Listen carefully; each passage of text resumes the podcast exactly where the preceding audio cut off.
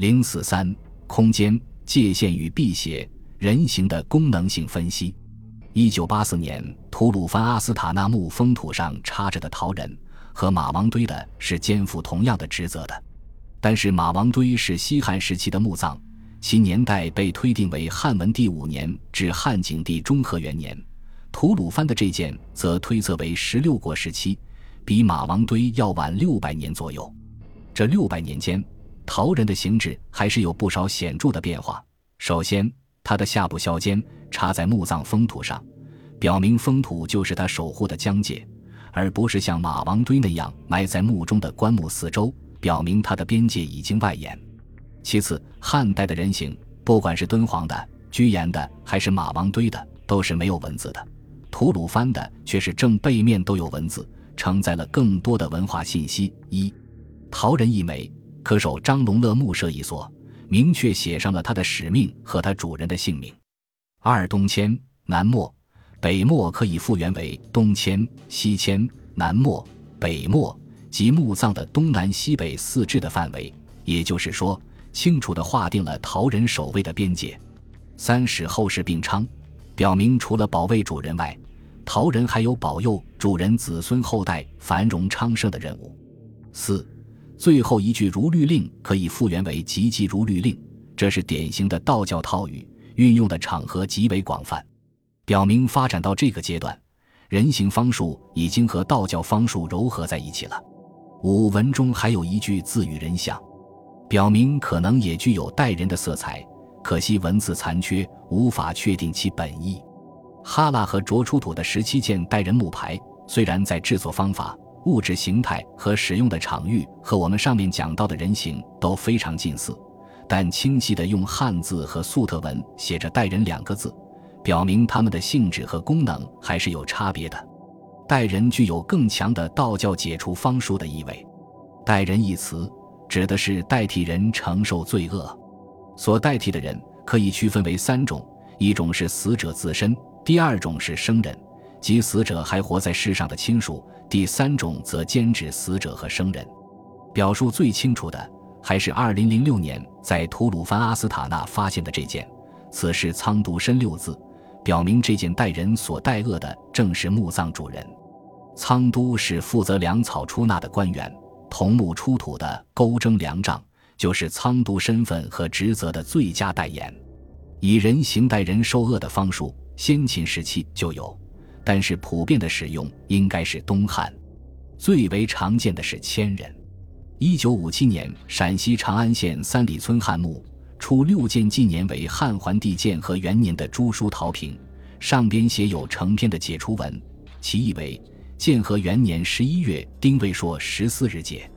天地使者仅为家世之家别解，地下后死父家亡，方年二十四，等汝冥界，或同岁月重复勾教日死，或同日时重复勾教日死。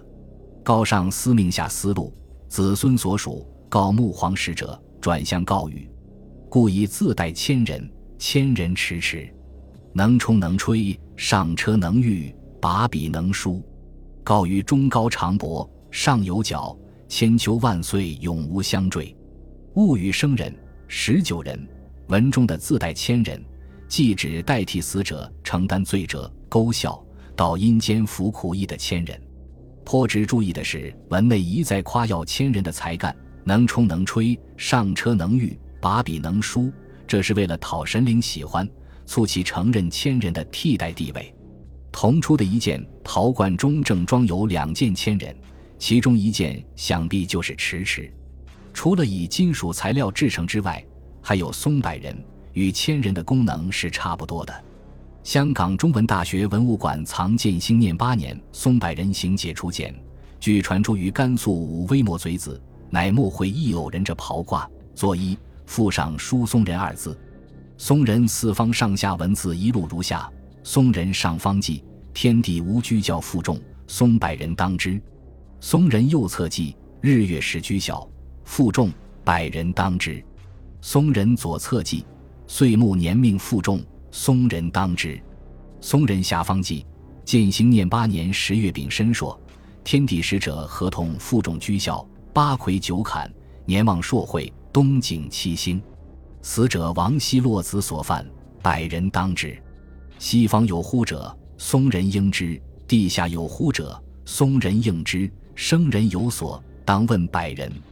洛子死助救，松人当之，不得居孝负重父母兄弟妻子。欲负重，须松柏人能言语，急急如律令。备记：建兴年八年十一月丙申朔二日丁酉，直开。天地使者仅为王氏之家解后死者。落子日食不食，负重居教，与生人相防，故作松柏人以解救殃。仅解东方甲乙之富贵，令负五木；仅解西方庚辛之富贵，令负五金；仅解南方丙丁之富贵，令负五火；仅解北方人鬼之富贵，令负五水；仅解中央戊己之富贵，令负五土。五父兄弟。妻子、妇女、孙媳、宗亲，无法无父，其人止。急急如律令。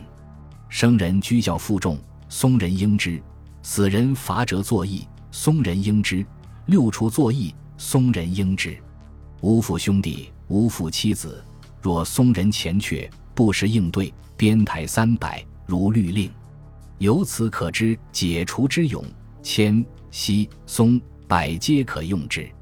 并且从这件描述非常详尽的简文，我们可以了解松柏人之功能：一、抵挡死者所犯之殃救；若被西方、地下等神煞传呼，即上引松柏人上的文字和镇墓文中的重复与居孝，由松柏人应之，以免遗殃于兄弟、妻子、妇女、孙媳、宗亲；二、代替死者承担罚折作义，以免连累眷属。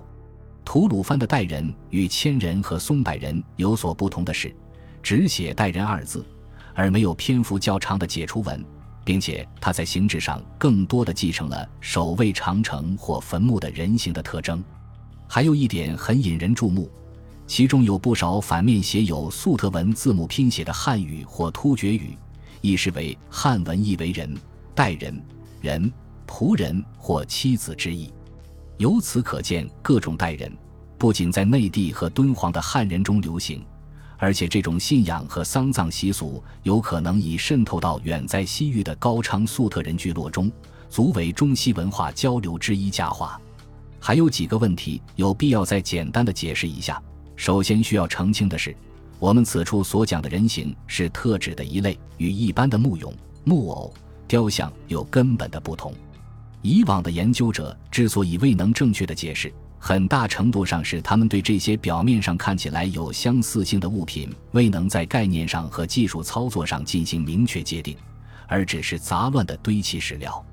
其次，虽然我们没有条件对这些人形的材质全部加以检测，但是根据报告提供的信息，除了桃木以外，还有用红柳和胡杨木雕刻而成的。这大概是由于西北条件所限。有时候没有桃木，就只好因陋就简，用其他木材代替。当然，这对于其法力应该没有什么影响，因为按照植物崇拜的普遍观念，其他树木同样被认为具有超自然的力量。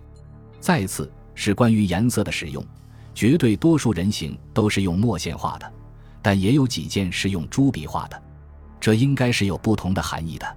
朱笔画的是代表特殊功能。用于特定仪式，还是插在特殊的位置？由于数据的缺乏，我们只能存疑。再一点是关于尺寸，人形的尺寸因出土地点和年代的不同而有很大的差异。即使同一地点、同一时期的，也是参差不齐，表现出较大的随意性。文献只有敦煌的护宅神力卷规定了尺寸，悬挂和插入地中的陶板长度分别为一尺和九寸。但是中国历代的度量衡经常有所变动，汉代的一尺大约是二十三厘米。如果按这个标准出土的实物，几乎没有严格一致的。而在日本，记载平安时代宫廷礼仪的古籍《延禧事》中，对人形的大小尺寸有详细的规定。然而，这些人形是在举行祭祀仪式时被用来作为牺牲，与我们所讨论的并非一回事。由此可见。尺寸并没有太大的意义。还有一个关键的问题：人形方术到底是中国本土起源，还是外来传入？是否有可能是从中亚或北方游牧民族传入的？甚至有可能是更遥远的欧洲？任何问题的溯源性研究往往是最难的，对于早期中外关系史来说尤其如此。我只能非常遗憾地说，对此我无法提供解答。但是就我对西域历史与考古的直觉而言，我觉得不能排除外来的可能性，或许和塞人的迁徙有关。尽管我们现在看到的大体而言是中国化以后的形态，不过关于日本人形的起源，应该还是清楚的。大平茂认为，日本的人形并不是起源于本国的弥生时代的木偶和古坟时代的土制人形，而是以中国的传来品为原型，并被纳入到国家律令祭祀之中。中国学者王玉成也认为日本人形源自中国，并进一步指出“人形”一词也是从中国传入的。我同意他们的判断。本集播放完毕，感谢您的收听，喜欢请订阅加关注，主页有更多精彩内容。